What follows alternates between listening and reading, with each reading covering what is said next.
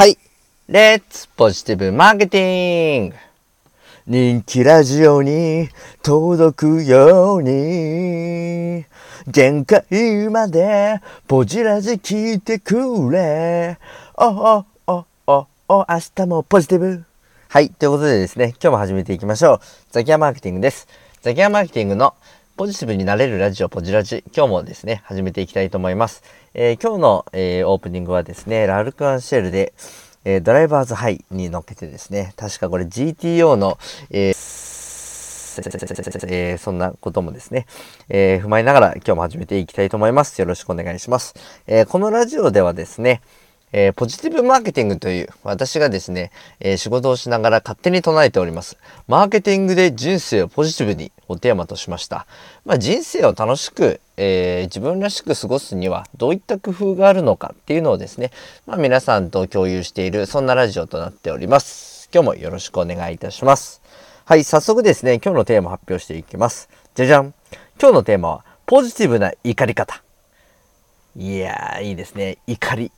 よくあの、アングリーマネジメントとかですね、まあ、どうこう自分の中の怒りの感情をコントロールするかなんていうのですね、あの自己啓発本とかでなってたりしますけれども、まあ、そういった怒りについて今日話していきたいと思います。よろしくお願いします。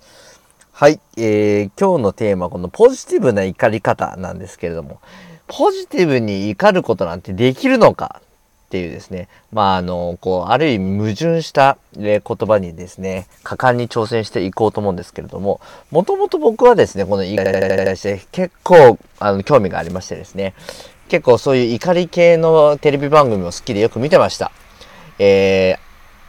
ー、有吉マツコのですね、怒り浸透であったり、えー、あとはですね、ちょっと前の番組でテレビ東京でですね、怒り親父っていうのをやってましてですね、結構僕が好きでですね、あの、芸人だったり芸能人が、しょうもない素人をですね、ボロッ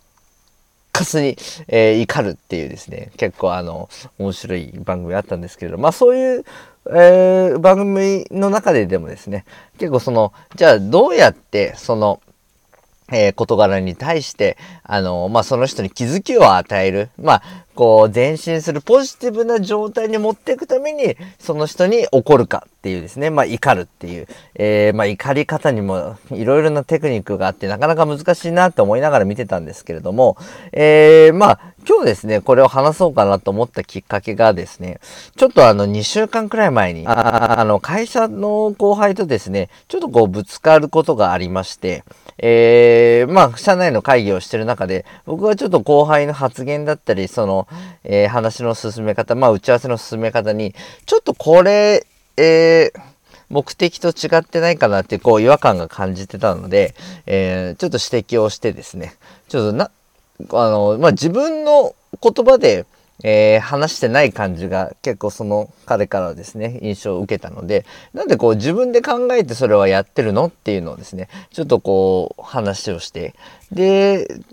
なかなかこう誰かに言われてとか、まあ上の人から言われてっていう風な形で、こう主語が自分になってない状態の中で動いてしまってるなっていうことがあったので、えー、ついついちょっと強くですね、なんで自分で考えられないんだよと、自分なんで自分の頭で考えて判断してから、あの、他の人を巻き込んだりとかっていうのをしないのっていうのをですね、ちょっとこう言ってしまった時に、えー、まあちょっと、えー、まあ後輩を困らせてしまうと言いますか、まあちょっとこう感情的になってしまって、えー、もうちょっとうまい、あの、叱り方と言いますか、まあ怒り方っていうのがあったんじゃないかなっていうふうに自分の中でも反省しましたので、えー、ちょっとじゃあどういうものがいいのかなっていうのが、えー、話してみようと思ったんですね。で、まあ僕はその時にですね、まあ結果的にちょっと後輩をこう泣かせてしまうっていうようなことになってしまったんですけれども、ただまあ後輩が言うには、まあ僕のその言い方に対してこう泣いたというよりかは、まあいろいろなことが重なって、えー、自分の中でこう張り詰めてたものが、まあ僕が最後のあのきっかけとなって、こうえー、まあ、防波堤といいますか、こう、堤防が崩れたように、こう、ちょっと感情が、あの、溢れてしまったっていうふうには言ってたんですけれども、あの、まあ、僕としてはですね、その後輩のためを思って、まあ、その人にですね、あの、その後輩に怒って、こう、ぶつかっていったらいいと、僕は思ってですね、まあ、良かれと思って、こう、あえてぶつかっていったんですけれども、まあ、これはまたちょっと違うかなというふうに、ちょっと、あの、反省してみて考え、感じました。で、あの、まあ、やっぱり怒ったり、あの、叱ったり、まあ、と自分自身、こう、怒りっていう感情もですね、こう、必要なものだと思うんですよ。まあ、僕、めったにですね、人に対して怒ったり、当たったりってことをしないんですけれども、それでもやっぱり、こう、自分に対してイライラしたり、まあ、あとは、その、えー、まあ、会社に対してとか、こう、何か、こう、まあ、社会に対してとか、こう、なんでこういうふうなことってうまくできないのかなとか、こう、ポジティブにかかなっていうふうにちょっとやっぱりこう怒る時もあるんですけれども、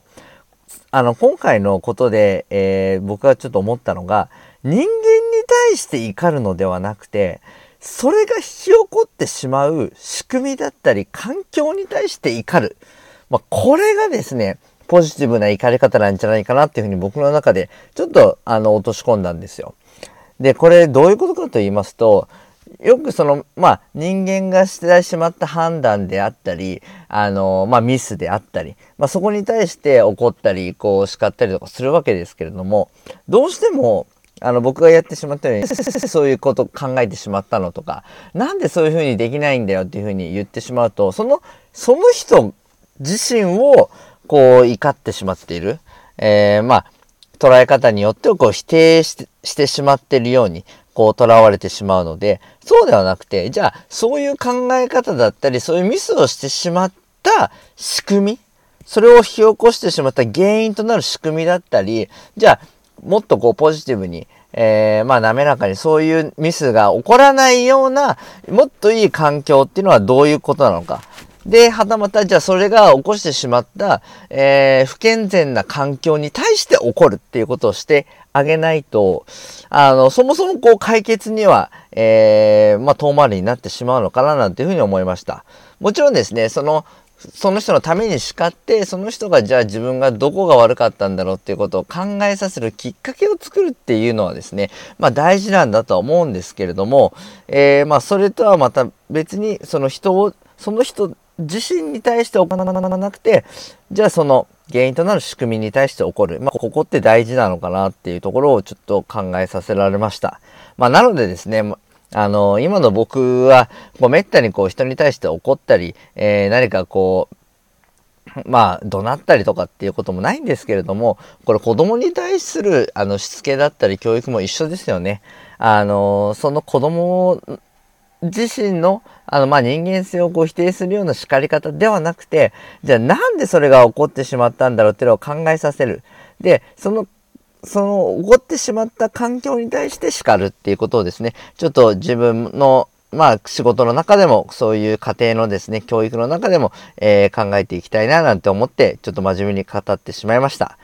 まあ、こういうですね、ちょっと自分の中で、えー、起こってしまったこと、えー、この間も話したんですけれども、後悔をせずに反省をして次回に生かす。まあ、これをですね、まあ、ポジティブ、えー、マーケティングというふうに僕はしてますけれども、まあ、ポジティブな、えスパイラルっていうのを、えどんどんどんどん、え引き起こしていってですね、まあ、ちょっとでも、えまあ、人と人が、えぶつかりにくい、えー、滑らかな世界っていうところになっていけたら、えー、まあ、ポジティブマーケティングの効果が出てるんじゃないかな、なんていうふうに思っています。はい。ということでですね、また今日も一日頑張っていきましょう。レッツポジティブマーケティング